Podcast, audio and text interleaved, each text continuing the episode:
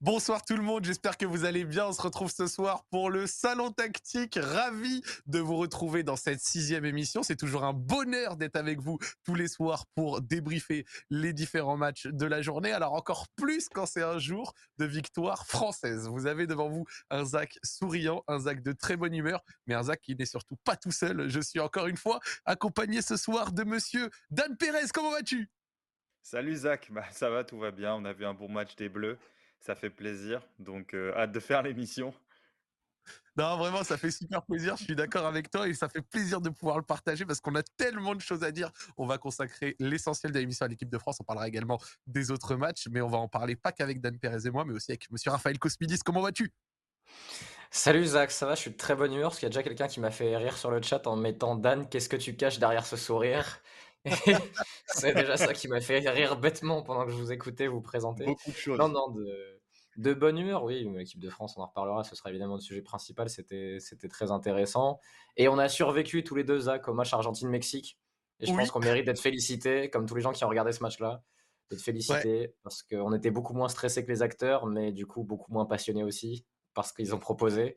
Et on est encore vivant. Donc euh, bravo à nous comme j'ai dit, toutes les personnes qui, euh, les autres années, et j'en voyais de temps en temps dans ma TL Twitter, mais qui, euh, par passion pour euh, le football sud-américain, voire des fois aussi simplement pour Lionel Messi, passaient leur temps à regarder les qualifs de CDM, voir la Copa América levée à 4 heures du matin, enfin coucher, pardon, du coup, à 4 heures du matin pour voir ce genre de match.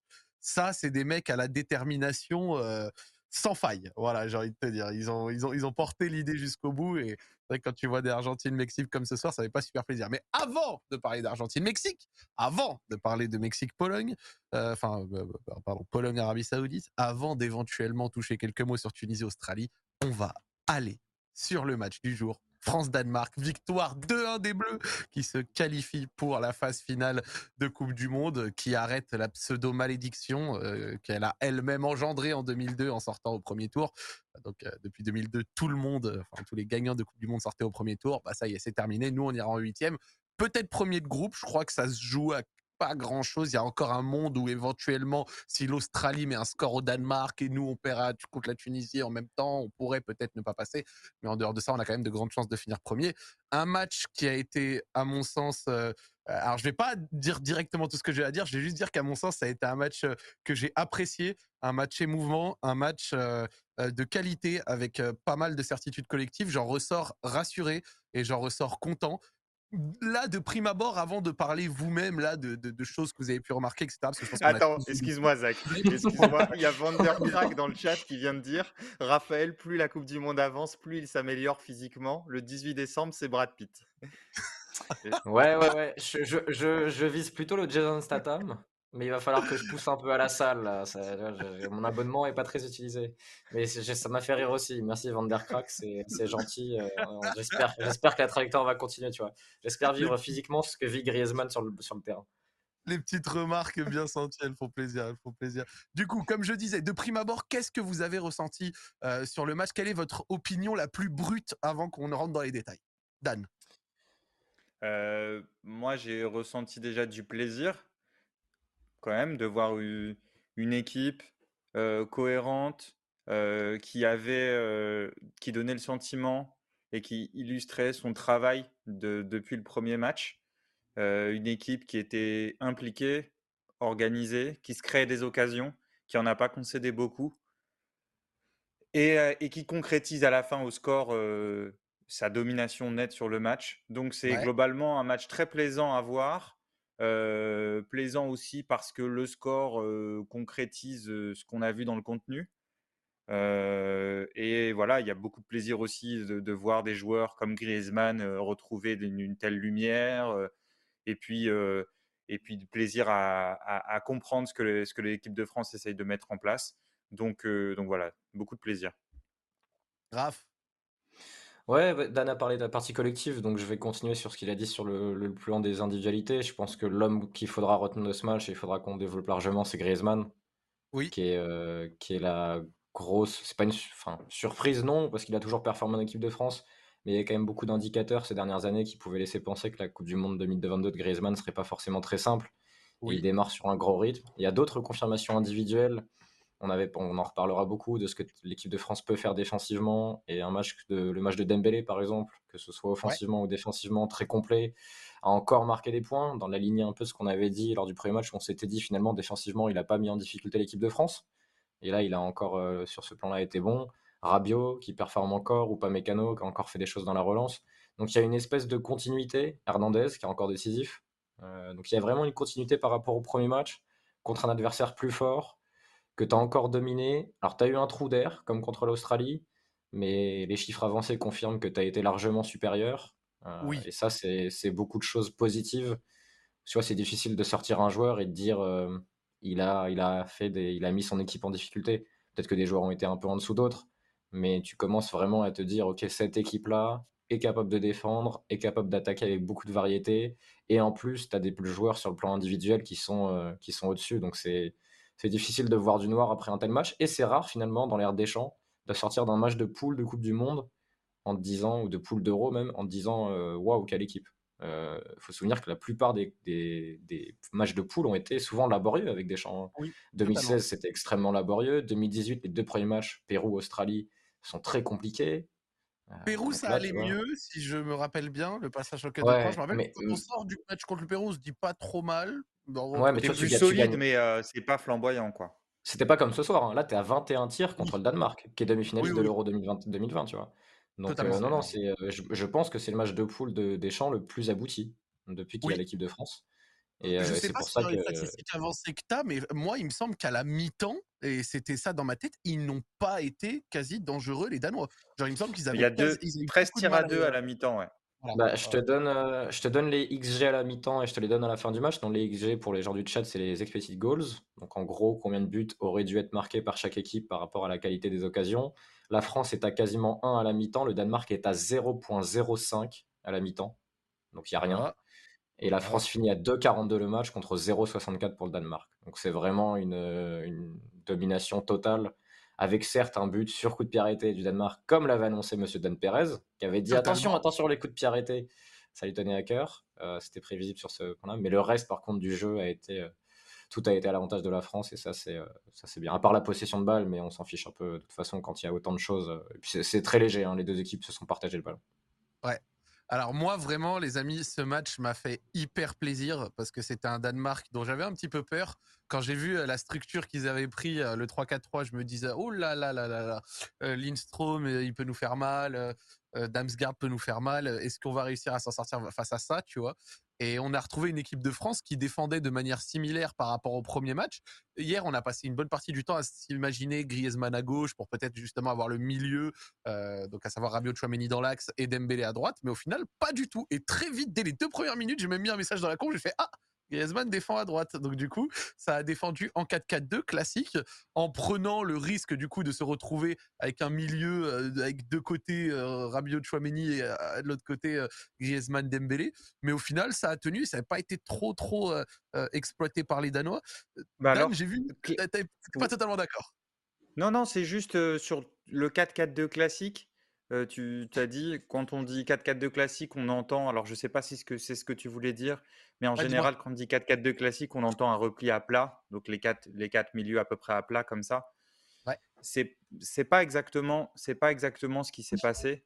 D'ailleurs, on, l'a vu on l'a vu sur je sais pas si on ah, je vais je vais passer au, tableau vite fait.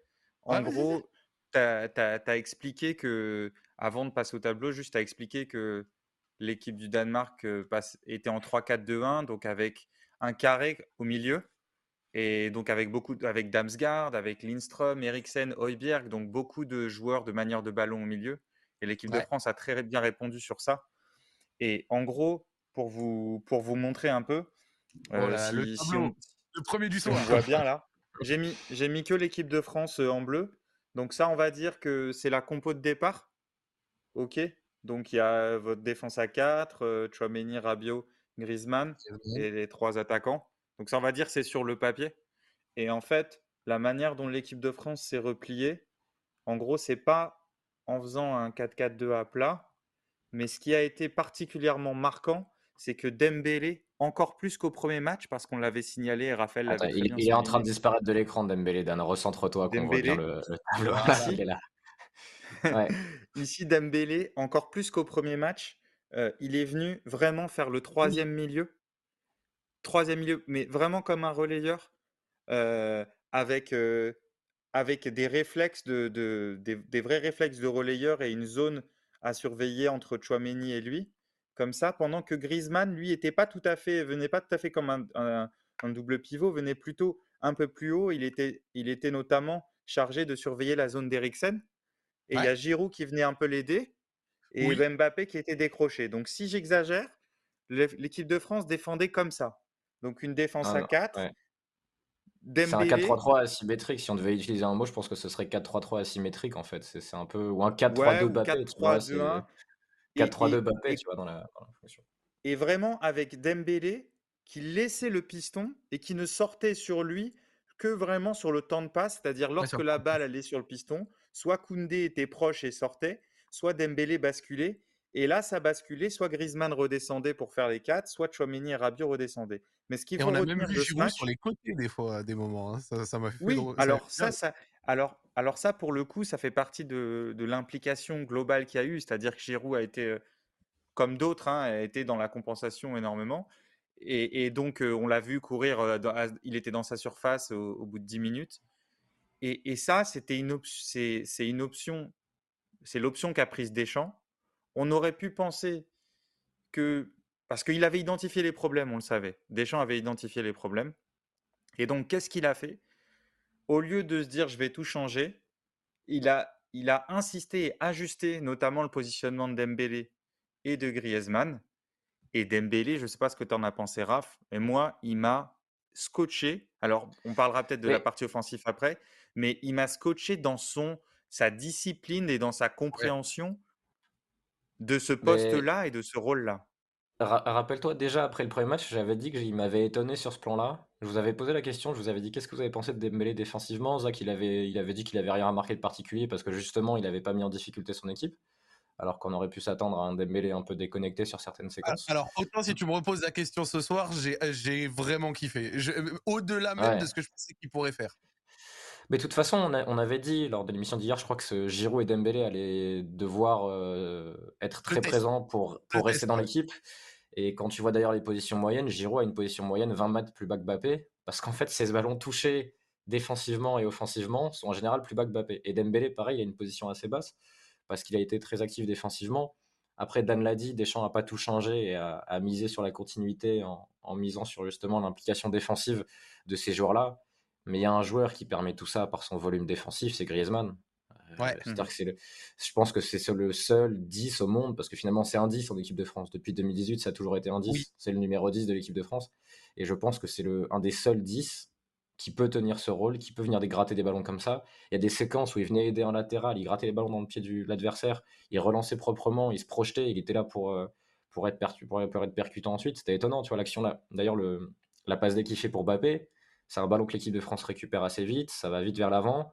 Puis il accompagne l'attaque, il se présente pour venir aider euh, Coman, je crois qu'il joue en retrait, et il est là pour donner un ballon parfait. Et en termes de volume, c'est ce qu'il fait, c'est fou, tu vois. C'est du, et, d'ailleurs, c'est du volume d'un grand relayeur, d'un grand relayeur et d'un milieu. T'as l'impression qu'il a toujours été milieu de terrain 8, 6, quelque chose comme ça. C'est assez fou.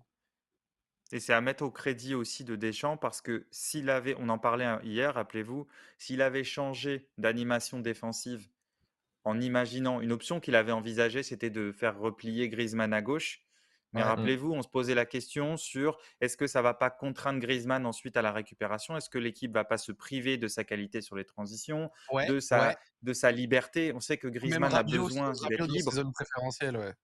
Voilà, et, en fait, ce qui est intéressant, c'est qu'avec ces tout petits ajustements, ça a permis de garder ces petits ajustements défensifs plutôt qu'une révolution, ça a permis de garder le rôle de Griezmann absolument extraordinaire aussi sur la partie aussi sur la partie offensive. et juste, il y a quelqu'un qui en parle sur le chat. Là, il y a une, passe qui a été vraiment marquante. C'est Lucas qui en parle sur le chat ou Lucas. Je, le dis comme Lucas Hernandez, qui dit la presque passe D pour Mbappé. Il a une passe à la Pogba en première période. Je ne sais pas si vous vous souvenez dans un intervalle. Oui, je pense qu'elle nous a tous marqués. Et il a, en fait, il a joué son rôle de 2018 plus le rôle de Pogba 2018 sur l'action. Il a gratté le ballon et derrière, il, passe, il donne une passe parfaite dans l'intervalle. Et c'était, euh, c'était vraiment marquant. Je vous donne juste les stats de Griezmann sur ce match et je laisse Dan continuer. une passe D, trois occasions créées, deux tirs, cinq passes longues réussies sur six tentées, quatre tacles réussis, soit autant que Chouameni. Euh, les deux sont records ex aequo sur le, match, deux interceptions et un tir bloqué. En fait, son, sa feuille de stats défensive est la même que Chouameni. Moi, moi, vraiment, un des trucs que j'ai kiffé, euh, sincèrement, euh, sur Griezmann, en plus, là, on, fait un peu la part à ses efforts défensifs, etc moi j'ai kiffé, mais vraiment ça a été sa capacité en transition à, et ça se voit que c'était sa volonté première, à accélérer le jeu en une touche. Genre euh, le nombre de passes qu'il envoie en profondeur comme ça en une touche ou pour orienter très rapidement, ça a permis à beaucoup de moments d'avoir Théo Hernandez qui arrive avec 50 mètres devant lui, euh, Bappé parfois, ou alors ne serait-ce que au bloc de pouvoir remonter très vite. Limite des fois en première mi-temps, je me disais ça pourrait aller encore plus vite, mais j'ai bien aimé ça. Genre la façon dont il a orienté le jeu, des fois en une touche très vite pour que ça y aille, c'est quelque chose qui m'a plu. Voilà. Et mais d'ailleurs, on en, on en parlait hier, tu en as vachement besoin euh, euh, pour, euh, pour au moment de la récupération du ballon. Il est très intelligent, tu as décrit ça très bien. Et effectivement, dans ce rôle-là, tu le gardes au centre et avec sa capacité à se connecter en fait tout le temps parce qu'il va à gauche, il va à droite. sur l'action du but, du deuxième but, il est à droite. Euh, alors, on nous demande le nombre de kilomètres. Je ne sais pas si le rapport de la FIFA est sorti. Peut-être qu'il sortira. Euh, ouais, je, suis en train de jeter un œil. Je suis en train de regarder, Raphaël. ouais, okay. en train, je vais vous dire Mais euh, Zach, je ne sais pas si tu peux, si tu peux mettre la, la première ou la deuxième tu, capture tu veux le que, premier, le deuxième? Je peux. Je, je t'avais envoyé. Bah, les amis, on bah, a travaillé un truc. Vas-y, mets la deuxième. Mets la deuxième. Ok, alors laissez-moi un tout petit instant. On va essayer de vous montrer ça en plus les du, amis. en plus du tableau. Regardez ouais, comment fait... on travaille ici. bon, ça, c'est un, c'est, un, des, un des moments du match, mais il y, en a, il y en a plein comme ça. Donc, vous voyez que ça resserre. Il y a une petite ligne de 3, je, vous, vous la voyez. Et, euh, et, il y a Griezmann devant eux, euh, juste devant Chouameni. Et, vous voyez que Giroud aussi revient dans le, dans le rond central. Donc, euh, vous avez ce qu'on, qu'on vous décrivait tout à l'heure au tableau? Euh, voilà, exactement. En gros, il y avait Højbjerg et Eriksen, euh, deux, deux, joueurs assez, assez costauds dans l'utilisation dans du ballon et dans le maniement du gelon. Et, et, Griezmann et Giroud, enfin surtout Griezmann, ont eu pour rôle d'essayer de, surveiller cette zone-là. Et donc, tu peux montrer aussi le premier, par exemple, le, la première capture, si tu peux, Zach. Bien sûr, bien sûr, bien sûr. Regarde, hop, je peux. Je zoome, je fais F11, hop là Ouais, voilà, donc on revoit, là c'est le coup d'envoi, donc on voit tout de suite, en fait, on comprend tout de suite ce qui va se passer et ce qu'on a vu. Euh, oui, sur le chat, on me demande, il y aura, il y aura un papier, ouais, il y a un papier tactique qui sort euh, soit euh, ce soir, cette nuit, quoi, soit demain matin sur le site de l'équipe. Donc juste pour finir, voilà, on voit encore entouré, vous voyez Dembélé. Donc vraiment, il referme comme un, comme un relayeur, ça c'est dès le coup d'envoi. Donc c'est ouf, hein, comment l'équipe de France va se déployer. Refermer, euh, enfin. Voilà, avec Rabiot de l'autre côté. Tu vois, tu as Dembélé, Chouameni, Rabiot dans l'ordre et Griezmann devant eux euh, qui surveille et Eriksen. Et ça, un peu, ça annonce l'organisation défensive de, de, de l'équipe sur le match. Et ça a totalement, euh, ça a totalement euh, annihilé en fait ce que cherchait à produire le Danemark avec son, non seulement ça a annihilé les, la production des quatre, des quatre meneurs, on va dire des quatre bons joueurs de ballon à l'intérieur du jeu, et surtout, ça a permis d'empêcher le Danemark d'utiliser le jeu long pour aller chercher ses pistons. Parce que tu avais des pistons contre une défense à 4. ils, étaient, souvent seuls, les pistons danois, mais ils n'avaient pas été très très activés, j'ai eu le sentiment. Ben voilà, et donc le travail de Griezmann et de Giroud, si tu veux, à la source en fait. C'est-à-dire qu'au lieu de. Tu as deux manières de gérer. L'Équateur, rappelle-toi, avec contre les Pays-Bas, ils avaient mis des pistons contre des pistons pour défendre à 5 sur la largeur. Et l'autre manière, enfin, une des autres manières, on va dire, c'est de, de, de chercher à couper à la source les possibilités de renversement. Et à part à quelques exceptions, euh, quelques exceptions l'équipe de France l'a très bien fait. D'ailleurs, je te coupe rapido, mais si tu peux me remettre en full screen, je vais voir montrer les kilomètres, euh, les jolis ah kilomètres. Regardez, euh, les amis. Donc, regardez, carrément. Je, ouais, je sais pas si tu peux zoomer un peu, Zach, pour aller voir les, les, données, mais du coup, on a le, les kilomètres parcourus sur la colonne, la première colonne à gauche, où on voit que Griezmann s'en sort avec un volume de, de milieu de terrain. Hein. Il a fait quasiment 11 km, il est à 10,6. Donc 10 000 mètres, 670. Et on voit que Chouameni et Rabiot, sans surprise, parce qu'ils jouent aux deux postes les plus énergivores, ont, beaucoup couru. tu vois, c'est étonnant Dembélé, je pensais qu'il y aurait eu plus. Alors il a pas Franchement, mec, parce qu'il est sorti, les gars. Il est sorti. non, bien sûr, il est sorti, tu vois. Et on, et on voit que Bappé est celui qui. c'est Giroud qui, court le moins. Qui court le moins, tu vois. Après, Giroud est sorti. Non, c'est Giroud de loin. Giroud est à 6 km 6. Je le dis parce que comme on nous écoute aussi en podcast. Ah, il est sorti aussi, il est sorti. Et Giroud aussi est sorti, ouais, mais par rapport à Dembélé. Mmh. Après, le truc, c'est Dembélé, il y a les sprints, ça fait la longue distance et forcément, ça le, ça le fait cavaler, tu vois. Là, tu le vois sur les, les sprints à haute vitesse. Alors, forcément, au milieu de terrain, euh, défense, rien à voir, mais euh, Bappé, tu as quand même 77 euh, sprints, 44 sprints si on regarde à droite là. Donc, non, voilà. C'est deux données intéressantes. Si vous voulez aller voir, vous regardez sur le site de la FIFA, le training center de la FIFA, il y a les données pour tous les matchs. Et c'est des rapports qui font 50 ou 55 pages avec plein de données, les stats, des visuels, les kilomètres parcourus, euh, à quel moment du jeu, dans quelle zone, les ballons récupérés. Et, on voit qu'Adrien Rabiot et Chouameni au milieu, 11 km et demi les deux. Euh, ça cavale, ouais. Ah, ça, ça, a bien cavalé, quoi. Très, très fort. Et on nous demande sur le chat, euh, par rapport à ce qu'on disait, ce qu'on disait tout à l'heure, je, nous repasse tous, ensemble, Zach. On, nous demande sur le chat, sur la capture et l'animation défensive qu'on a montré, est-ce que ça, laisse un espace grand ouvert à l'opposé? Mais est-ce que c'est délibéré? Oui, c'est délibéré. C'est-à-dire que à la fois, tu, cherches à couper à la source pour essayer d'empêcher cette diagonale, mais au pire, si, l'adversaire joue cette diagonale, en fait, sur le temps de la passe, sur le temps de la diagonale, normalement, tu coulisses. Parce que si tu vas, si tu ouvres ton bloc pour aller faire comme si tu faisais une individuelle, tu vas ouvrir des espaces plus à l'intérieur du jeu et c'est plus facile pour l'adversaire. D'ailleurs, il y a une stat intéressante parce que Marcus Thuram est entré à la 63e à la place d'Olivier Giroud. et je l'ai trouvé, je l'ai trouvé moi, moins efficace que Giroud dans la manière de, de, couper à la source, comme on disait. Et avant, l'entrée de, avant la sortie de Giroud, le Danemark avait tiré deux fois.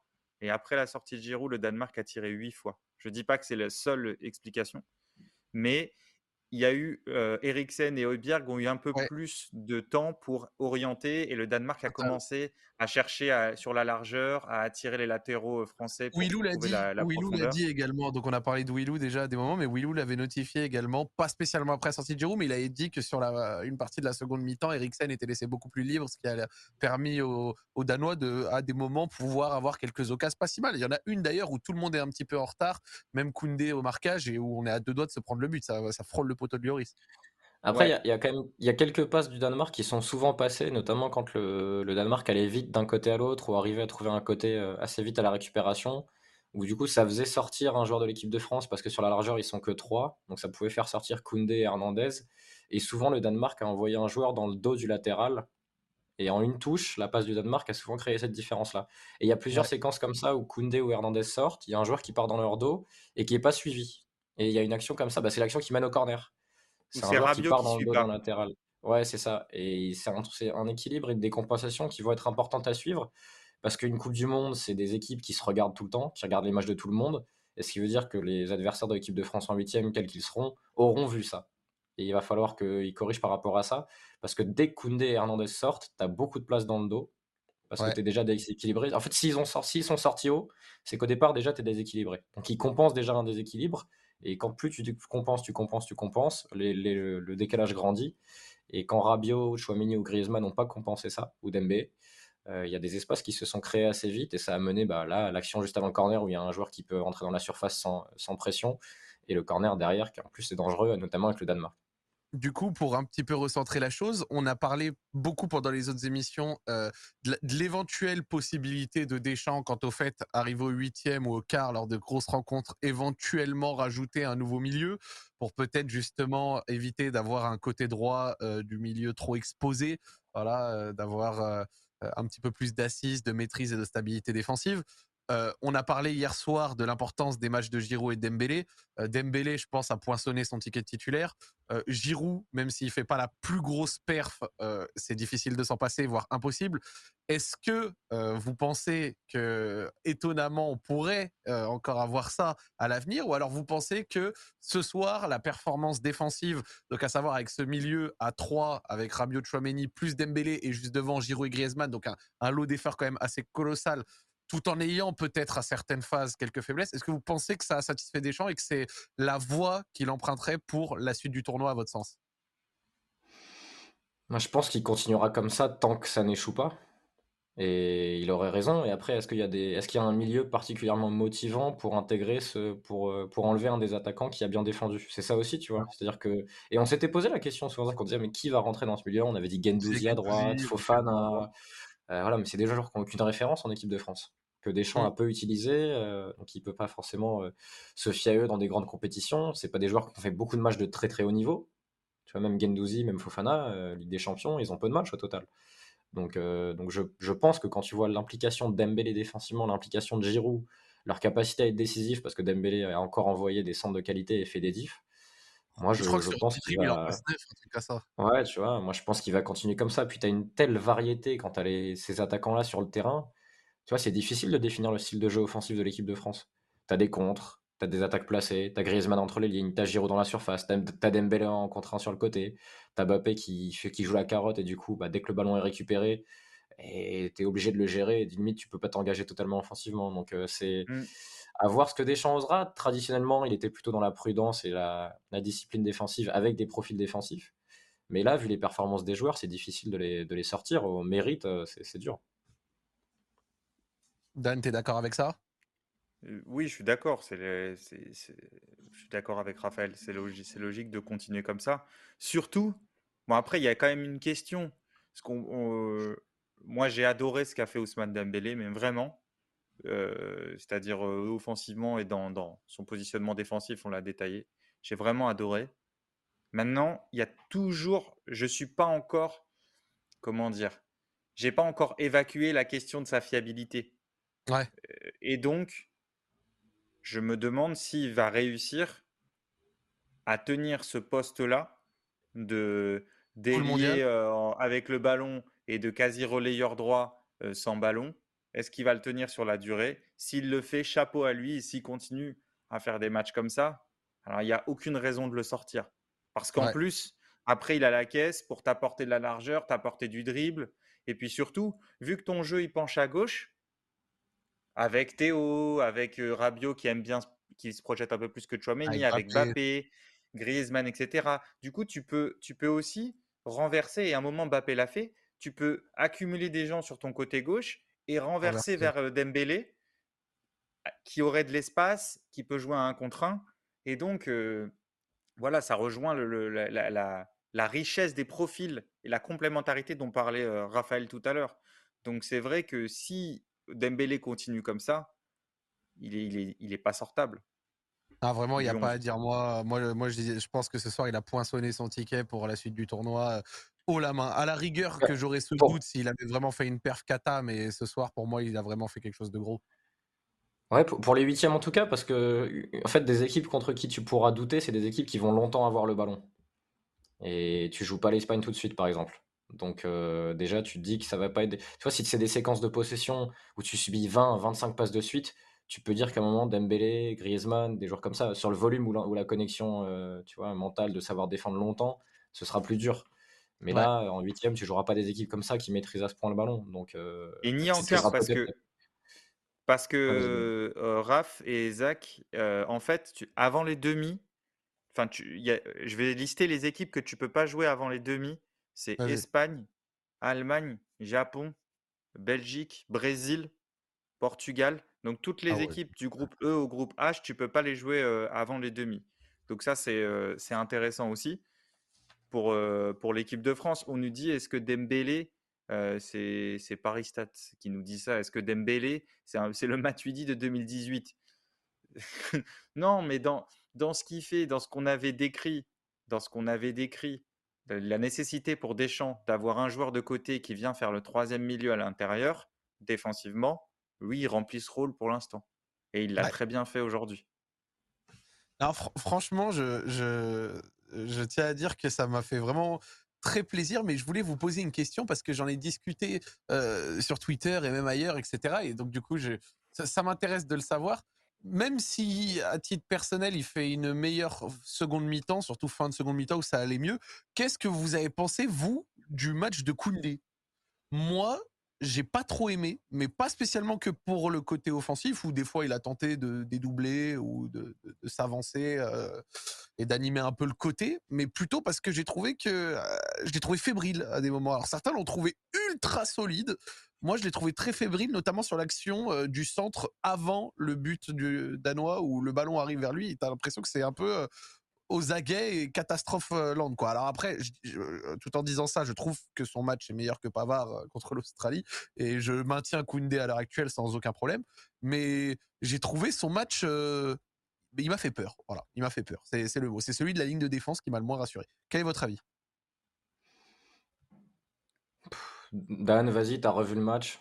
Je suis pas sûr de mon avis. Non, mais je, je pense qu'il faut, je pense qu'il faut évaluer son match en prenant compte quand même la difficulté, la seule, on va dire, difficulté de l'animation défensive des Bleus, c'est ce que décrivait Raphaël tout à l'heure. C'est-à-dire quand l'équipe adverse arrive à toucher son excentré du côté du latéral, vu que tu ne défends pas avec quatre milieux, voire cinq sur la largeur, vu que tu défends à trois milieux sur la largeur euh, et que tu as densifié un peu l'intérieur du jeu, il y a beaucoup d'espace. C'est pas évident pour le latéral c'est pas évident pour le latéral, c'est compliqué parce que tu dois faire les bons choix. C'est En fait, quand tu es en 4-4-2, clair, à plat et classique, comme, euh, comme, comme, on, comme on en a pu voir euh, par exemple de la Pologne, c'est vachement clair. Tu sais, c'est un truc d'école de foot, c'est très clair. Il y a moins d'espace, euh, si j'exagère, je dirais qu'il y a moins d'espace d'interprétation pour le latéral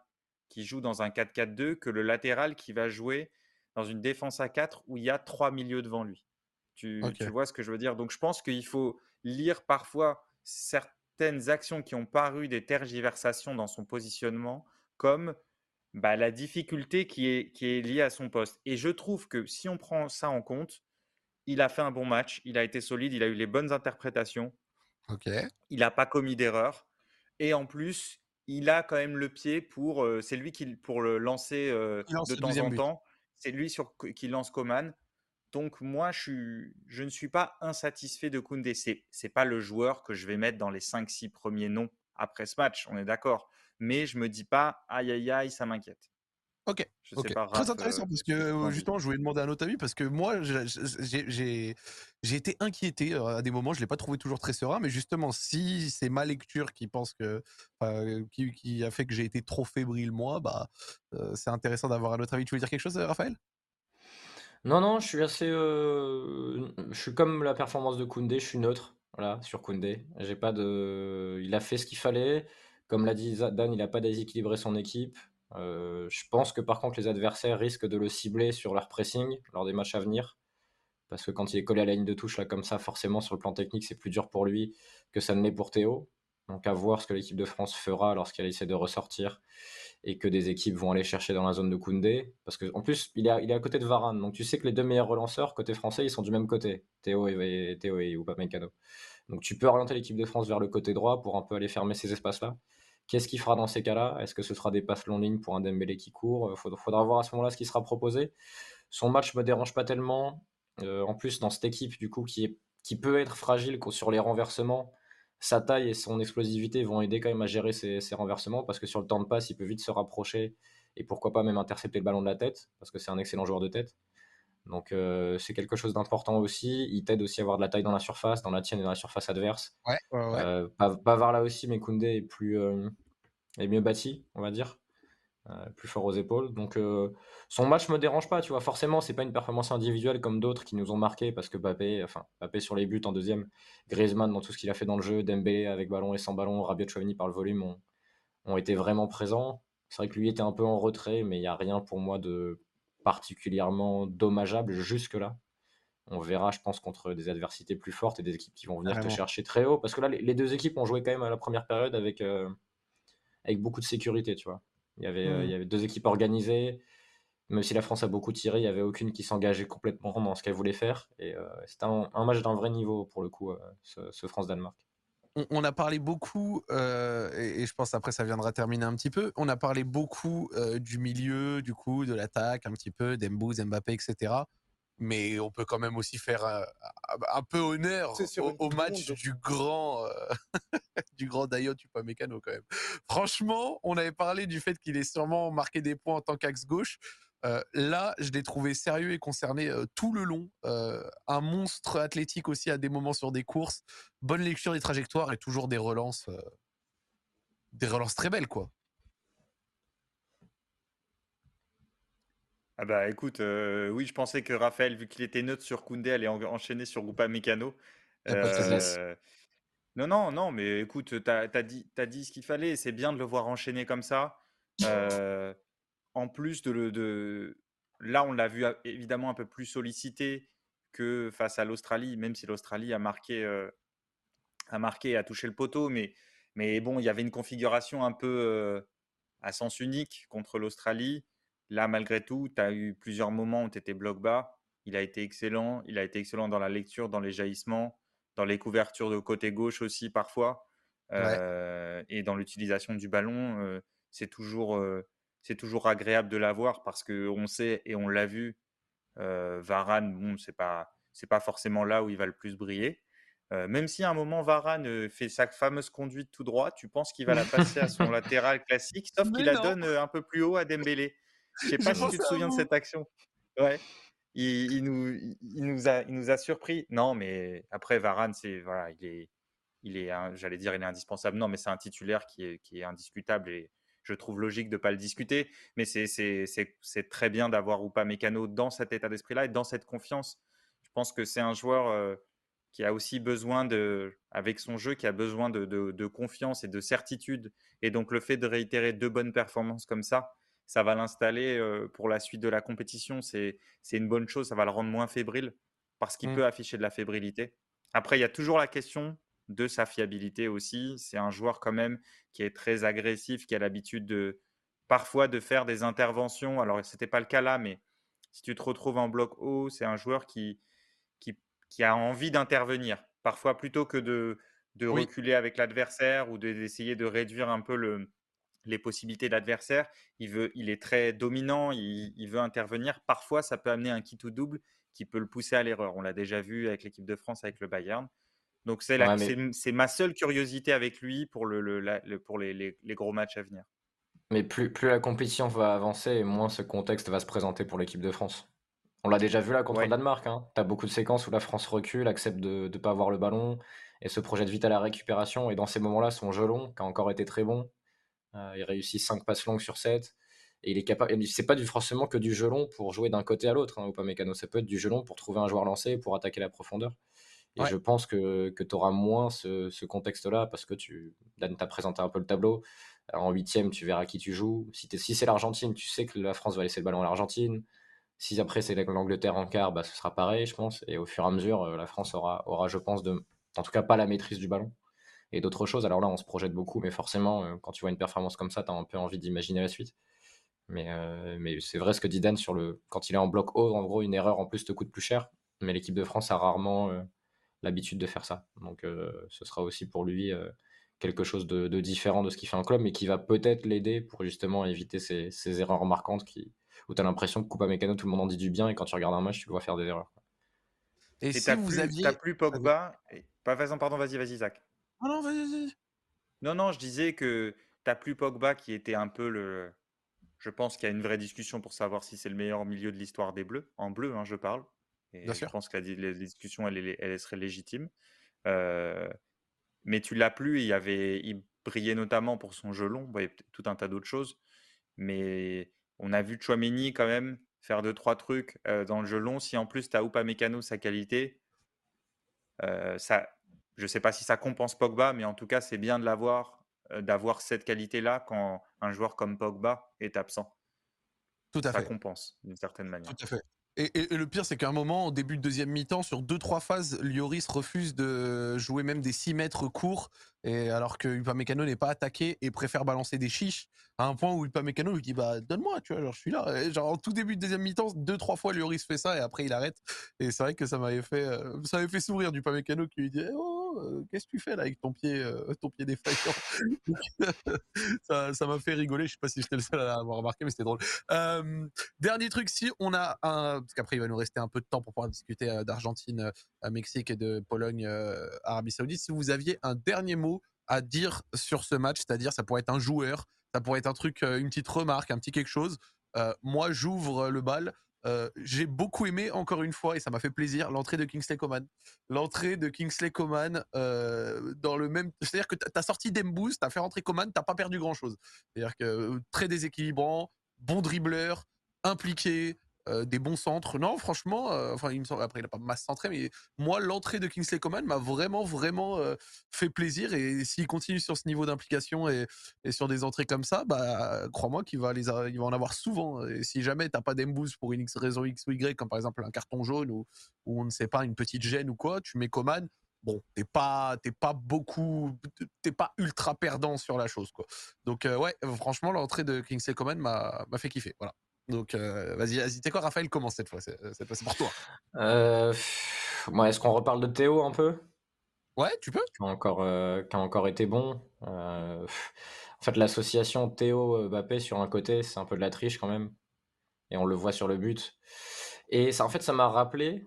Peut-être qu'on a oublié un peu ce match-là depuis parce qu'il y a beaucoup de choses qui se sont passées entre temps.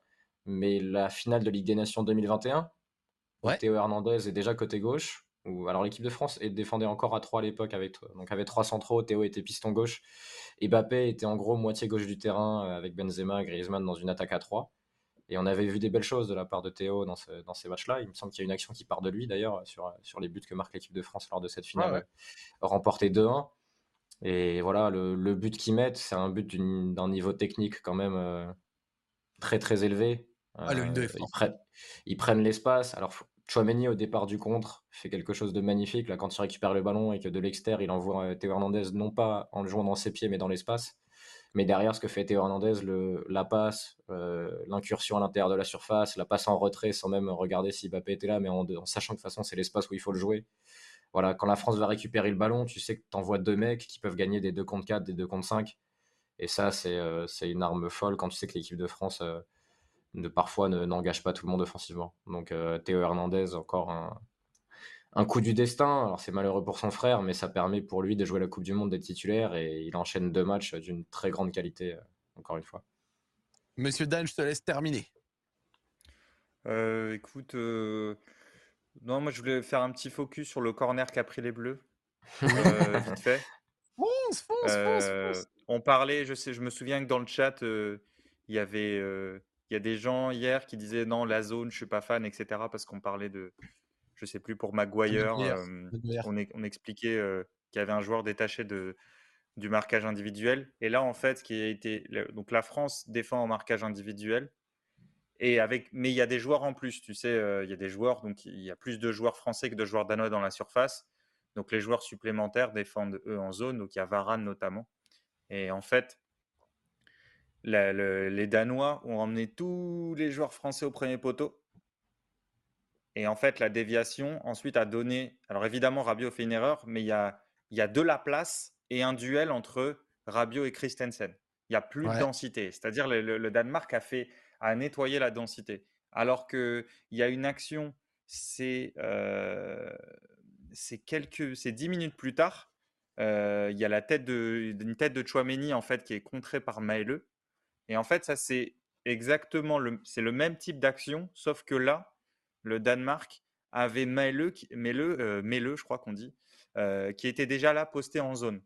Et donc, ça rajoutait, si tu veux, un, blocage pour dévier la tête de Chouameni, ce dont n'a pas pu bénéficier l'équipe de France euh, sur le corner qu'elle a pris. C'est pas pour faire la défense de la zone ou pour attaquer le marquage individuel. Je pense que selon les équipes que tu as, tu dois choisir l'une ou l'autre mais c'est pour illustrer la, différence qu'il y a eu dans la manière de, défendre chez les deux équipes et, l'endroit où tu plaçais aussi les joueurs supplémentaires. Et, mais en tout cas, quand l'équipe de France prend le, prend le, but, tu te dis, si ça finit à un partout, c'est quand même. le score ne rendra pas, rendra pas justice au bleu. Mais voilà, je voulais juste faire ce point corner là. Ok, bah, très bien, très bien, très bien. Et bah écoutez, ça, ça clôt cette petite page équipe de France. Si dans le chat vous avez également des petits points, j'ai vu que vous en avez fait aussi, n'hésitez pas. Et on va discuter euh, des matchs du jour. Moi, je l'avoue, euh, j'étais en heure de conduite, donc j'ai pas pu regarder Tunisie-Australie, mais j'ai regardé euh, d'un œil très attentif Arabie Saoudite-Pologne et d'un œil tout aussi attentif Argentine-Mexique même si Argentine-Mexique était un match un petit peu moins plaisant. Vous voulez quoi? Vous voulez qu'on fasse ordre chronologique Qu'on commence Argentine? Moi, moi, ça me va très bien si on commence Argentine-Mexique. Ouais, allez-y. Allez-y, allez-y, Raph. Vas-y, Raph. Ouais, Zach, commençons par ce match qu'on a, qu'on a vu tous les deux. Dan travailler. Il était en, revisionnage de, la France, il écrivait. Non, un match déjà où on a, on a pu être surpris par la compo. Non pas parce que beaucoup de joueurs avaient changé. Rappelle-toi, Zach, on avait, moi je, pensais que la moitié de l'équipe avait changé la moitié de l'équipe a changé, mais pas du tout les joueurs auxquels je m'attendais. C'était, je, je pensais pas qu'il allait mettre Guido Rodriguez par exemple au milieu de terrain. Euh, je pensais pas que McAllister était celui qui allait entrer. Euh, donc il a changé aussi. Lisandro a, continué à, comme il avait terminé, donc en étant sur le terrain, Acuna aussi à gauche. Euh, mais c'était un match. Alors déjà donnée importante, il y avait énormément de supporters des deux équipes au stade. C'est pas forcément le cas depuis le début de la Coupe du Monde sur, sur tous les matchs. Mmh. mais là, c'était vert, bleu, bleu ciel et blanc et et tu sentais qu'il y avait une grosse ambiance. Et par contre, j'ai trouvé, Zach, je sais pas comment tu l'as ressenti toi, que c'était deux équipes qui jouaient avec les genoux qui tremblent, tu vois.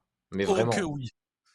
Oh que oui, totalement. On en parlait un petit peu tout à l'heure, mais le stress, stress, stress qu'avait euh, euh, les joueurs argentins, surtout, ça se ressentait. Et j'ai ressenti une équipe qui euh, euh, s'est libérée après son but, surtout après son but, et ça se retranscrivait par quelque chose. Peut-être que vous l'avez vu passer sur les réseaux. Je veux bien le, full screen pour que je puisse le, montrer. Ah bah alors, vas-y, ça sert à rien parce que ça a été désactivé pour du contenu de droit d'auteur. Mais en gros, si vous voulez, c'était ah oui, Pablo Aymar. c'est bon. c'est quoi Je l'ai, je l'ai. Tu peux, tu peux me remettre, il y a pas de souci. regardez, les amis, la réaction euh, de, Pablo Aymar euh, du, staff argentin après le but argentin. Regardez le niveau de stress et le niveau euh, de, libération, de soulagement que Pablo Aymar, qui était quand même un ancien professionnel de très haut niveau, a ressenti après le but argentin. Ça vous dit tout sur la condition mentale dans laquelle ils étaient. L'image est vraiment folle, j'ai trouvé. Et oui, le match était vraiment, si je dois être tout à fait honnête, vraiment bien bien moche à suivre. le match de Rodrigo de Paul était douloureux à regarder et à suivre, même si l'équipe était peut-être un peu moins coupée en deux que contre l'Arabie Saoudite. tu sens qu'ils ont peut-être un petit peu dessus. franchement, c'était c'était pénible, c'était désagréable. Le Mexique était dans la pire configuration que j'ai trouvée et, et, que je dénonce sur cette CDM depuis le début. C'est ces équipes qui, c'est ces équipes qui défendent regroupées à 8 derrière et qui envoient le au coup de gueule d'Isaac. Et qui envoient au mitard deux attaquants qui doivent se démerder à 2 contre 6. C'est un enfer. À un moment, Lozano, donc euh, on en parlait, Lozano reçoit le ballon, fait des différences sur son côté, euh, poursuit tout droit et derrière il lève la tête pour centrer et il n'y a pas un mec à 45, euh, à 50 mètres près dans la surface quoi. Donc c'est ça a été un enfer. Vraiment, tu es attaquant dans cette équipe du Mexique, tu as envie de crever parce que tu ne fais que de jouer des ballons inexploitables et de faire des exploits en 2v4, 2v5, c'est absolument terrible. Mais à côté de ça, franchement, j'ai une question. Ouais, vas-y. Ouais, j'ai une question pour vous deux, vous qui avez vu le match. Moi, je l'ai pas vu, donc j'écrivais pour l'équipe. Mais est-ce que justement sur l'Argentine, on a vu par rapport au premier match plus de courses verticales ou des joueurs accumulés près du ballon et qui beaucoup combinés? Enfin, on avait parlé de ces deux options. Est-ce qu'on a vu l'une ou l'autre j'ai revu juste avant qu'on démarre le, début de la deuxième période. Il y a une fois où ils arrivent à jouer à l'intérieur et combiner. Euh, sinon, on a revu les mêmes séquences avec Di Maria qui reçoit ligne de touche, qui fait que jouer vers l'arrière parce qu'il n'arrive pas à s'inventer vers l'avant. On a vu les mêmes séquences. Di Maria est à gauche, même quand il est à gauche, j'avais pensé à toi. Une fois. Ouais, on a vu Rodrigo de Paul porter beaucoup le ballon parce qu'il y avait peu de, de joueurs trouvés lancés non, non, c'était franchement jusqu'à l'entrée de Enzo Fernandez et de Julian Alvarez, c'était dur, hein, c'était dur. Et les deux, je suis pas mal de d'Argentins, d'hispanophones sur Twitter qui à la fin disaient mais enfin faites-le, faites-les démarrer quoi, c'est pas possible. Chaque fois les deux ont apporté des choses. Et là Enzo il met un top but. Je sais pas si tu l'as vu Dan le but. non non j'ai pas pu voir. encore. Ah En bah, gros, si il t'as est sur le l'occasion côté là. sur un corner, ouais, magnifique, magnifique. Mais, mais pourquoi, moi, ma question, et c'est à mon avis la, que- la question aussi qu'on doit se poser, pourquoi, euh, du coup, euh, Scaloni a opté pour cette formule? Mais parce que encore? je pense C'était qu'ils quoi avaient, le- l'idée? je pense qu'ils étaient dans le contrôle, ils avaient trop peur de prendre le premier but. Ils avaient Voilà. trop trop Mm. peur de prendre le premier but. Je donne Mm. les XG là, on en a parlé avec Zach juste avant de démarrer et le nombre de tirs, j'ai vu que des gens sur le chat euh, l'ont mentionné. Donc l'Argentine finit avec 5 tirs. 5 tirs. Pas 5 tirs cadrés, pas 5 Cinq tirs dans la surface, 5 tirs. Et le Mexique finit avec 4 tirs. Et par exemple, en première période, l'Argentine finit à 0.04 en XG. En première période. C'est un match que tu Ouais, dois tu gagner. hein. sens qu'il voulait surtout qu'il se passe rien dans le match, et surtout ne pas perdre, en fait. C'est ça, c'est ce que tu disais. ouais, c'est Ah, ça. Ils voulaient... Ah oui, non, ils avaient trop peur. Je pense que s'ils prennent le premier but, ils s'effondrent. Ah oui, non, mais, comme, mais comme l'a dit Le Fleur dans le chat, un problème récurrent historiquement chez les Argentins, cette pression populaire absurde. Je sais pas si j'ai vu cette équipe jouer totalement libérée depuis l'ère Redondo, mais c'était visible, c'était absolument criant. Mais par contre, franchement, pour tout autant que je les ai beaucoup critiqués sur l'avant-but, alors tu as vu Messi comme d'hab, hein, décrocher euh, comme pas possible, essayer d'être euh, au départ puis à la réception des actions. Euh, tout autant qu'après le but de Messi, qui est magnifique, une énorme frappe. D'ailleurs, je, je crois, si je dis pas de bêtises, que c'est un. Alors, n'hésitez pas à me corriger, mais un des premiers buts d'un peu de loin euh, pendant cette CDM. C'est vrai que cette CDM a été très pauvre en but de loin. Il y a eu celui, il y a eu celui de l'Iran. Il y a eu celui de l'Iran, Zach, que Ouais, t'avais pas vu le match du coup, qui frappe de loin. Il y a euh, Gakpo aussi. Gakpo, c'est devant la surface, comme frappe de loin. Pareil, Aldo Sari, au final, c'est aussi un peu loin, mais ça reste quand même surface, tu vois? Alors que là, tu vois, t'es à 25 mètres, je te dirais. Donc, mais elle, elle et- ressemble beaucoup à la, à la frappe de Messi en finale de Ligue des Champions 2011 contre Manchester. Quand il est Total. comme ça, à 20-25 mètres, il s'oriente sur une prise de balle et il frappe. Alors il y avait un petit rebond sur le frappe de 2011. Là, elle Mm. était, elle était ras de terre, mais ça ressemblait beaucoup à cette frappe-là. Et tu as senti une libération Oui. chez les joueurs Total, à ce moment-là. Même chez Messi, hein. Même chez Messi, tu as l'impression qu'il est jamais expressif quand son équipe est en galère. Tu sais qu'il est un peu déconnecté. Et par contre, il marque et tu dis Ah oui, d'accord, il était, il était investi. Émotionnellement, Ouais, juste, j'avais pas compris. Parce que tu as l'impression qu'il est euh, toujours un peu euh, ailleurs. Ouais, totalement. Mais passer ce but, du coup, et surtout passer l'entrée d'Enzo Fernandez, ça allait mieux. Et euh, au fur et Mm. à mesure, l'Argentine claque son deuxième but. Et là, j'ai l'impression que tu as commencé à revoir l'Argentine habituelle, celle qui a été décrite comme potentielle favorite avant le tournoi. Tu vois. Je te dis pas qu'ils ont évolué à un très haut niveau, mais tu vois comment le fait d'avoir moins de stress, moins de pression, ça les a un peu plus libérés. Et à la fin, c'était un peu mieux. Voilà. Je, Il je- il y a quelqu'un qui. Il y a quelqu'un qui nous dit sur le chat que Opta a annoncé que c'était le plus faible nombre de tirs dans un match de Coupe du Monde depuis 1966. Donc, euh, y a pas, pas- je pense que c'est suffisamment euh, euh, évoca- évocateur. Et surtout, un, un autre truc, je pense que Enzo Fernandez a définitivement poinçonné son ticket de titulaire. Euh, si Ah ouais, ne faut. pas lors du dernier match, euh, au bout d'un moment, il va falloir se réveiller parce que c'est une bêtise sans nom. Enzo Fernandez fait une entrée superbe, un très joli but. Euh, manquera plus, enfin manque plus qu'il réussisse à trouver un peu d'allant offensif, un peu plus de mouvement, et là tu pourrais avoir une équipe éventuellement bonne. C'est aussi pour ça que j'espère de tout cœur, mais de tout cœur, que soit ils sortent, soit ils font premier. J'ai pas envie de les affronter en huitième. Genre euh, sur un but, franchement, ils sont pas été impressionnants depuis le début, les Argentins. Mais on est l'équipe de France et l'équipe de France affronter une équipe de Lionel Messi. Euh, sur un match à éliminatoire, je n'ai pas envie de m'infliger ça. Je n'ai pas envie de m'infliger ça. En 2018, ils font aussi une phase de poule très pauvre où ils sont à deux doigts de sortir.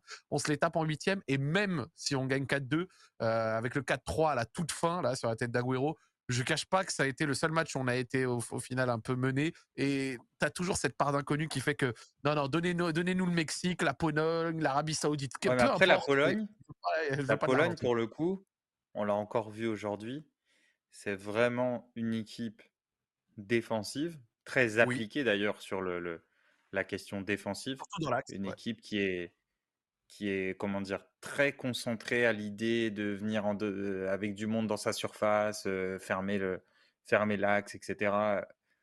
Et c'est une équipe qui risque de te laisser le ballon. Donc on, est, on, on imaginait des configurations, euh, Raph, tout à l'heure, euh, où on se disait, globalement, c'est vrai que l'équipe de France, elle a aucun problème à laisser le ballon, à se replier, comme on l'a vu là contre le Danemark, et ça lui va très bien. Euh, même si elle, y a des pha- elle a des phases de possession aussi avec de la variété. Si tu Ouais. joues, tu tombes contre la Pologne, c'est pour ça que moi, je me, ouais, je me demande, pour vous, quel est l'adversaire idéal? C'est-à-dire que tu Bah, joues contre la Pologne, le- c'est le Mexique parce le que c'est les moins Mexique. forts, non? Ouais. Ouais, mais le Mexique, ils y a vont pas se quoi. La question, c'est Pologne, Arabie Saoudite ou Argentine. Même l'Arabie, non, même l'Arabie Saoudite, on les tue. Euh, ils ont un tel nombre d'espace, tu joues comme ça face à Dembouz et Mbappé, euh, on les tue. Et puis surtout, il y a un autre truc. Je suis d'accord qu'on est meilleur dans des configurations où on, laisse le ballon, mais on a aussi une telle qualité de joueur que s'il faut être un peu plus protagoniste avec et jouer haut, on peut le faire comme face à l'Australie où on est loin de leur avoir laissé le ballon. Alors, ok, l'Australie c'est moins bon que la Pologne euh, et la Pologne a bien joué quelques coups. Ah non, mais t'es clairement favori contre la Pologne. C'est juste que la configuration changerait pour le coup la configuration de ton match. la, Pologne, c'est une équipe coup de gueule de Zach, quoi. Tu les, tu, vraiment les équipes. non, mais euh, en, gros, Dan, la, Pologne ferait ce que l'Australie, la Pologne ferait ce que l'Australie a fait, mais avec des meilleurs joueurs. Mmh. Si on devait résumer. C'est ça. Franchement, si je dois être tout à fait honnête avec toi, vu qu'on on, dévie un petit peu doucement sur la Pologne, euh, la Pologne a joué défensif, s'est fait dominer comme pas possible par l'Arabie Saoudite qui rate un penalty et euh, qui a euh, Chesney qui fait un second, limite le deuxième arrêt de Chesney est encore plus impressionnant que le penalty, je trouve, sur l'action. Euh, franchement, c'est phénoménal. Euh, un petit peu de réussite aussi par moment, mais surtout, ils ont beaucoup cadenassé l'Axe. Euh, l'axe, pardon, j'ai trouvé. J'ai trouvé qu'ils avaient bien cadenassé l'As. Donc, du coup, l'Arabie Saoudite passait beaucoup par les côtés. Des fois, des bonnes incursions, mais malheureusement, jamais de quoi marquer, même s'il y a eu quelques occasions intéressantes. À un moment, il y a même eu une phase de jeu un peu demi-espace gauche de l'Arabie Saoudite avec une sorte de redoublement de passe avec Aldo Sari et tout. J'ai trouvé ça très stylé.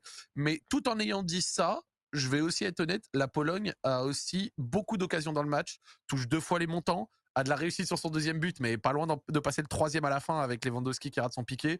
Pour moi, c'est pas une victoire volée de la Pologne alors qu'ils se sont fait dominer. Et surtout, une fois qu'ils contraient avec ballon, il y avait quand même un petit peu d'idée. Voilà, c'était pas le niveau zéro de l'attaque comme euh, la Serbie face au Brésil. Toute proportion gardée, tu vois. C'était pas le niveau zéro. Je trouvais qu'il y avait des choses qui étaient intéressantes. Vous qui les avez vus, est-ce que vous pensez qu'ils peuvent, parce qu'ils peuvent encore sortir l'Argentine, hein?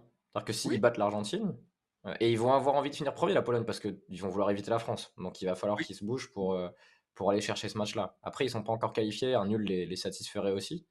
Mais est-ce que vous pensez qu'ils peuvent euh, justement gratter quelque chose contre l'Argentine par rapport à ce que vous avez vu? Ah bah, ah, ah bah oui, pour le coup, en fait, ça, dépend, comment tu prends l'affaire. Parce que si tu te dis, ils vont faire bloc bas, ils vont mettre du monde dans la surface, ils sont, ils sont vraiment chiants à jouer pour le coup, vraiment très chiants à jouer. Le Mexique l'a vu, l'Arabie Saoudite l'a vu, c'est une équipe qui défend très bien. Euh, Glick et Kvior, euh, que je connaissais moins bien, moi, avec Bielik, Krikoviak devant, et les deux latéraux, donc Matikash et Berezinski, là, ils, étaient passés à 4 sur ce match-là. Il y a Frankowski qui joue milieu gauche. et donc, si tu dis que la, Pologne va reculer et subir, ça peut aussi être une cool pour l'Argentine parce que parce qu'en gros, tu passes, l'Argentine passerait du temps assez haut sur le terrain et mais, ça, monte le niveau de, ça, monte le niveau de stress comme match, tu vois, par contre, parce que l'Argentine doit marquer. Exactement. Et ça monte le niveau de stress, mais tu peux te dire que si elle est proche du but, avec des un coup de génie ou deux, du talent, et puis surtout sur le plan, sur le plan des contre-attaques, bon, là par exemple, aujourd'hui, je ne sais pas quelle configuration ils auront contre l'Arabie Saoudite, mais là mmh. aujourd'hui, ils avaient Lewandowski, Milik et Zelinski un peu et Frankowski sur les côtés.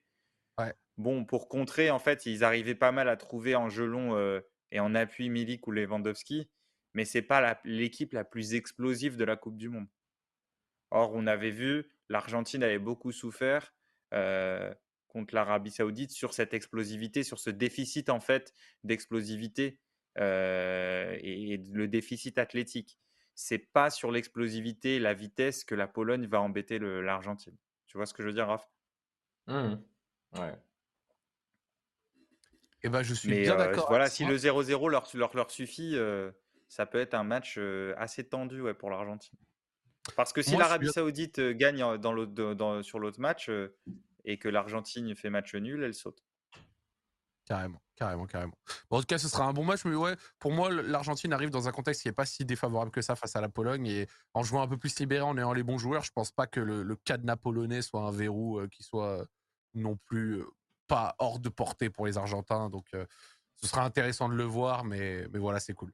Donc voilà, on a discuté de tout ça. Est-ce que vous voulez peut-être, alors là c'est le match que j'ai totalement squeeze, vous voulez dire un petit mot sur Tunisie-Australie peut-être La défaite des Tunisiens qui, qui je pense, peut... Non, ça vaut pas le coup. Non, ça vaut pas le coup? Je pense que moins on parlera de ce match, mieux ce sera. C'était vraiment une purge. Non, oui, en plus, j'ai regardé sur mon téléphone. En gros, bon, pour vous raconter un peu ma vie, j'entraîne des gamins au Red Star et j'attendais qu'on se retrouve pour aller se déplacer à l'extérieur, faire un, match de Coupe de Paris. Et il y a des petits qui sont d'origine tunisienne dans mon groupe. Donc évidemment, c'était un moment où ils étaient un peu, euh, ils n'étaient pas trop concentrés sur le match qu'on allait jouer, ils pensaient au match de la Tunisie. Et c'était euh, c'était très très compliqué pour la Tunisie. Hein. Ils ont tellement de mal à se créer des occasions. Là, ils ont tiré 14 fois, mais ils ont quasiment aucune grosse occasion. Euh, ils ont un manque de talent offensif criant. Kazri est entré à la 66e, euh, c'était ses premières minutes dans la compète. Il y a un manque de qualité tout simplement en fait. C'est un, un, vrai problème et l'Australie a, a, fait ce que fait l'Australie. Euh, voilà. Ils ont attendu, ils ont contré, ils ont marqué et puis, puis ils ont fermé, tu vois. Donc c'était. et puis la Tunisie a, installé le oh, match sur un côté bagarre, rugosité, etc. Et ben, ils ont ils l'ont perdu ce combat en fait contre l'Australie. Je ne sais pas si c'était. Alors, est-ce qu'ils peuvent faire autre chose? Ça, j'avoue que je connaissais pas, je connais pas assez bien l'effectif et le, ce qu'a fait la Tunisie avant, mais en tout cas sur le registre du combat, des, des ballons, beaucoup de ballons aériens, euh, bah, ils ont ils ont perdu ce match-là contre contre l'Australie je, vois le, je, vois je, vois le, chat, on a gagné 6-0, excuse-moi Zach. Mais c'était en Coupe de Paris, on est, on est en R1 contre une équipe de R3, donc la, logique a été respectée. Euh, franchement, moi je vais te dire un truc, le, le, le Australie-Danemark, l'Australie va nous pondre une sorte de cadenas qui risque d'être absolument effrayant, je pense. Parce qu'avec un match nul, ils passent les Australiens si les Tunisiens gagnent pas. Donc, euh, Alors, euh, il y a un concours de cadenas sur le dernier, la dernière journée, Zach, entre l'Iran, la Pologne et l'Australie. je pense qu'on pourra faire les jours. On pourra élire le meilleur cadenas sur le troisième match. Ah bah on, se le note. Dans le chat, note. pour vous le meilleur, cadenas. L'Iran, l'Australie et la Pologne. Moi, Oh là là, tu sais que hier tu m'as tellement vendu du rêve sur Carlos Queiroz euh, dans un dernier match, là Dan, que tu fais chavirer mon cœur. Je pense qu'on peut avoir confiance en Carlos. Qui, là a été très offensif, je sais pas si vous avez vu, il a attaqué Jürgen Klinsmann sur Twitter suite aux, propos de Klinsmann sur, euh, sur les Iraniens. Il a dit quoi? longue histoire, mais euh, Klinsmann a sorti des clichés sur les Iraniens, j'ai pas tout lu exactement, mais si vous voulez voir un peu de sel et du coup un Carlos Queiroz qui va arriver sur le troisième match pour montrer au monde ce que vaut l'Iran et qui sont les Iraniens. Ça va être. C'est mardi soir, je crois. Mardi 20h ou quelque chose comme ça. L'Iran. Ok. Euh, non, l'Iran, c'est l'Iran, ouais, c'est ça. C'est mardi 20h. Ça va être la folie. Mardi 20h, Iran, États-Unis, en même temps que Pays de Galles, Angleterre, ça va être. Euh, ça va non, Sacha, euh, l'Iran a pas besoin de battre les États-Unis. Hein. Ouais, un nul leur suffit. Un nul leur suffit parce que si tu considères que le Pays de Galles va pas battre l'Angleterre, effectivement, mais un nul leur suffit pour passer en fait et donc, voilà. hier. Eh ben écoute, ça va être assez drôle et dans cette dernière journée, heureusement qu'il y a double match 16h-20h, je tiens à le rappeler à partir de mardi parce que oui. je crois que dans les matchs de 16h et les matchs de 20h, il y en a certains, on sera bien content de les avoir qu'en résumé. bon, en tout cas, c'est cool. On a pu débriefer de ce match euh, de l'équipe de France et de tous les matchs d'aujourd'hui. Est-ce que peut-être vous attendez, allez, histoire de vraiment conclure l'émission bien, vous attendez quoi demain Espagne-Allemagne, le match euh, Maroc-Belgique, également Japon euh, contre le Costa Rica pour ouvrir la journée, et enfin le petit Croatie-Canada. Euh, allez, moi, moi je commence Belgique-Maroc nécessairement. J'attends une victoire du Maroc ou en tout cas une perf qui permet d'être toujours en vie à la dernière journée. J'ai envie de voir comment on va réagir par rapport à Ziyech. Est-ce que Regragui va le laisser sur le côté? Est-ce que Regragui va mettre Hakimi dans de meilleures dispositions? En plus, Mazraoui risque d'être disponible également. Finalement, ils, ont fait les derniers entraînements. Ça, ça a l'air de s'être bien passé. Euh, j'ai envie de croire au Maroc face à une Belgique vieillissante. Euh, là, c'est le cœur qui parle parce que la Belgique est bien évidemment favorite dans ces matchs, mais on espère, on y croit. Je pense que vous allez peut-être me parler d'Espagne-Allemagne. Je, vous écoute. Euh, qui veut y aller en premier?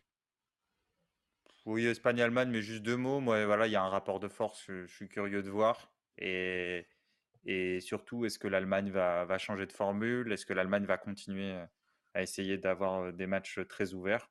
Donc, je suis curieux de voir ça. Voilà. Raph? Moi, je, je- suis plus que curieux. c'est le match de poule de Coupe du Monde qui, je pense, qui m'excite le plus depuis pas mal de temps. dire, c'est c'est oh l'Espagne de Lucho, euh, l'Espagne de Lucho, le Twitcher. Euh, déjà, c'est quelque chose, tu vois. C'est, c'est, un on est comme lui, en fait. c'est ça, c'est exactement. On est comme lui, sauf qu'il a l'équipe d'Espagne, tu vois. Et non, non, et l'Allemagne qui, qui pourrait sortir deux fois de suite en poule de la Coupe du Monde. Dans l'histoire de l'Allemagne, je ne sais pas si c'est déjà arrivé. Il faudrait faire les historiques, mais ce serait, ce serait incroyable. Et là, là ça, va être, ça va être la folie. Alors après, le Belgique-Maroc qui m'intéresse parce que tant que le Maroc perd pas, ta dernière journée a quelque chose d'excitant, tu vois. Donc c'est. Oui, te qualifier avec un Le Belgique sort d'un match très heureux. Donc non, non, mais après, le Espagne-Allemagne 20h, ça va, être, ça va être quelque chose de fou. Et moi aussi, comme disait Dan, le rapport de force. Est-ce que l'Allemagne arrivera à avoir le ballon? Est-ce que l'Espagne va les éteindre avec une possession très forte? Est-ce que l'Allemagne va devoir aller les presser de toute façon Il faut qu'ils prennent le ballon, il faut qu'ils aillent marquer. Donc ils vont être agressifs et voir ce que l'Espagne va être capable de faire contre une équipe totalement différente du Costa Rica qui avait, euh, qui avait en gros qui s'était assis allongé dans le canapé et qui avait laissé regarder l'Espagne jouer. Euh, voilà, je, suis curieux de voir ça. Eh ben, on regardera tout ça et surtout, on sera là pour le débrief demain, les amis. On se retrouvera demain à nouveau à 23h. Euh, comme d'habitude, si vous ratez un salon tactique, la rediffusion sort très très vite sur la chaîne YouTube de l'équipe. Donc, si un soir, pour une raison X ou Y, et les podcasts aussi sur YouTube, vous l'avez. Il y a les podcasts également, euh, comme Dan euh, nous l'a dit. Et nous, on sera là demain à 23h pour discuter justement Belgique, Maroc, Croatie, euh, Canada, ainsi que bien évidemment Espagne, Allemagne et Japon contre le Costa Rica. Le salon tactique s'est terminé pour ce soir. Je remercie encore une fois Dan et Raphaël de m'accompagner et de nous accompagner pour cette émission et on vous souhaite une bonne fin de soirée. À demain les amis. salut. Salut, bonne soirée.